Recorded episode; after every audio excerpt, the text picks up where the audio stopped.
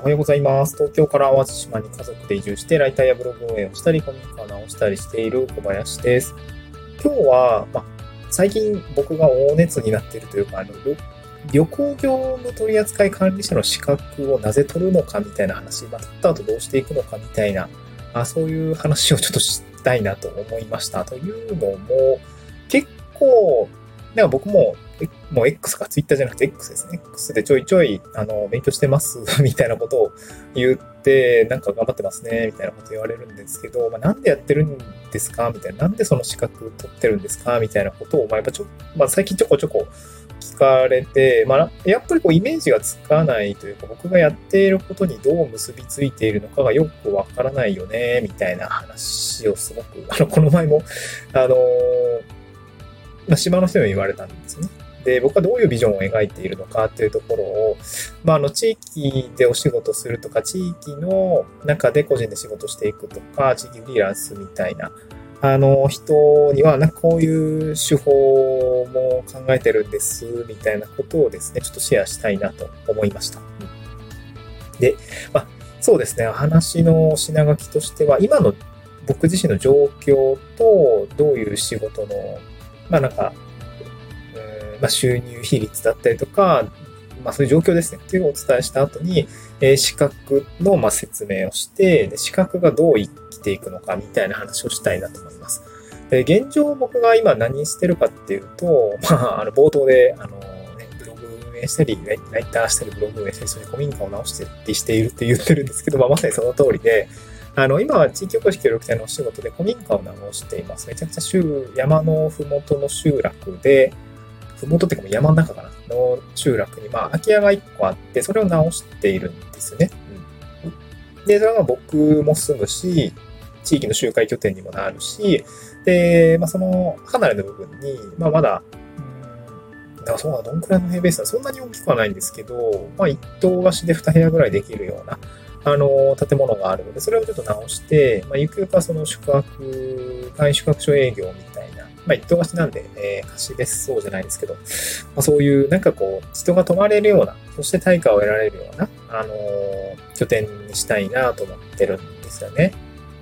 まあ、古民家経営みたいな感じですかね。まあ、そういうことをやりたくて、今やってるんですけど、今直してますと。で、じゃあこの時に僕自身どういう収入源というか仕事につながるかというと、まあ、古民家宿、まあ、淡路島なので宿泊事業というのは まあ、強いですね。夏については強い。えー、まあ、結構やっぱ稼働率が下がる。なんだろうな。冬はあんまりだけど、夏はやっぱりすごい稼働率になるみたいなんですよね。で僕自身も、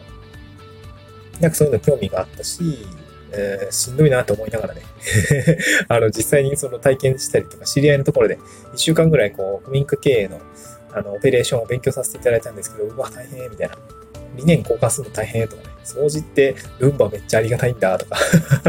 なのでルンバ導入しようとか思うんですけど、なんかそういう感じで、まあ大変なことが分かりつつも、なんかやってみたいなとか、まああと地域にとっても、まあ飲食店があって、観光産業があってっていうところで、なんかこう、それぞれが相乗効果を得られるためにも宿泊泊まれる場所が必要だなと思ったんですよね。まあまさに地域保守的な視点なんですけど。まあとはいえでもそれで年間、まあ、400万、500万作れるのかっていうと、まあ正直きついかなと思いました。正直きついかなと思いました。言って多分、そうですね、どうだろう、単価設定にもよりますけど、まあ言うてそこまで資本的なこう、優位性があるかっていうとなくて、まあ、ボロボロなんで あ単価どれくらい設定できるかわかんないんですけど、そうだね。月10万上げたとして、えー、わかんない。わかんないな。週末営業だとして、うーん、どうだろうね。わかんない。月30万それで上げられたとしても、言って年収300万、400万ぐらいじゃないですか。で、運営経費って結構やっぱかかるし、修繕費も積み立てないといけないので、うん結構そこまで収入源、そこで飯食っていくにはちょっと不安定さが残るような状況だと思います。まあ、だからオンラインで仕事を取る。まあ、ライターだったりとか、オンライン仕事だったりとか、まあ、プレゼンテーションデザイナーみたいな感じのお仕事も、当然それは二軸でやっていることはやっていくんですけども、えー、これだけだと僕単体の、まあ、収入になってたりというか、まあ、あんまつながりができないんですね。うん、地域に飲食店があるし、看護産業があるんだけど、あまりつながらない。で、これをどうやって解決していくのかっていうところが今回の旅行業の、え資格になります。で、今トライしてるのは、あの、まあ、旅行関係の国家試験唯一あるのが、まあ、国内旅行業、総合取扱い、総合旅行業、国内旅行業、あと地域限定旅行業っていうのがあって、まあ、一番難易度の低い地域限定旅行業というものに今は挑戦をしています。まあ、あの、種類はね、まあ、総合がざっくり言うと、まあ、海外旅行も取り扱える人。で、国内旅行は、まあ、本当に国内の旅行に、えー、まあ、旅行商品を販売できる人。で、地域限定というのは、まあ、ツアーの出発というのがその地域に限られる、まあ、地域とか隣接する市町村だったりとか、まあ、と都内とかの指定区域みたいな、関東指定区域みたいなのがあるんですけど、まあ、そういうところからの到着、離発着なのかなそういうところのえ部分になります。まあ、なので僕は別にその、なんかその海外旅行を取り扱おうとか別に必要、あの、やる、やるつもりもないし、で、国内も別に、あの、いろんな全国のツアー商品を販売したいというわけではなくて、もう僕のね、やってる小さな小さな、えー、まあ、コミュニティの中、地域コミュニティの中でツアーが販売できればいいので、まあ、地域限定で十分と。まあ、あと難易度も高いしね。うん。そういうところがあって、地域限定旅行業取扱管理者っていうのを、えー、挑戦しているというような感じです。で、これができると、もう何ができるのかっていうと、まあ、これって専有、えー、業務専有資格だったかなあの、なんですよね。あの、その資格がないと、その仕事、その業務で、まあ、対価得ちゃダメよっていうやつですね。業務専有資格って言います。まあ、電気工事士とかもそうですし、まあ、僕が取った中で言うと、電気工事士とか、まあ、あとは免許系ですよね。まあ、タクシーなんかわかりやすいと思うんです。第二種免許必要ですし。えー、僕もユンボの免許と、えー、フォークリフトの免許は取ったので、その、まあ、操作、運転っていうところの技能と、まあ、合わせて免許をいただいているので、その仕事で対価も得れるような状況ですね。うん、なんかいろいろ資格取りました。そう。で、そんな、まあ、今回旅行業務取扱管理者は取るんですけども、取るとどうなるかっていうと、えー、自分でパッケージ商品を作りますね。企画商品って言ったりするんですけど、それをえー、広くま募集型で、まあ、こんなツアー計画、まあ、企画しました。まあ、これに、まあ、広く募集して、あの、まあ、5人とか6人とか、えー、まあ、宿泊がついていて、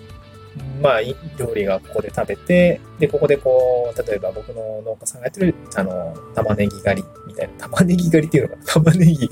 あの、刈りと、なんていうの、体収穫体験して、えー、なんていうの、あとは、椎茸狩りとかして、みたいな感じで、まあ、なんかそういう人を連れてツアー組んで対価もらうみたいな、なんかそういうことがですね、できるようになるんですよね。そう、そういうことができるようになるんです。これが専有業務資格を持つとできることですね。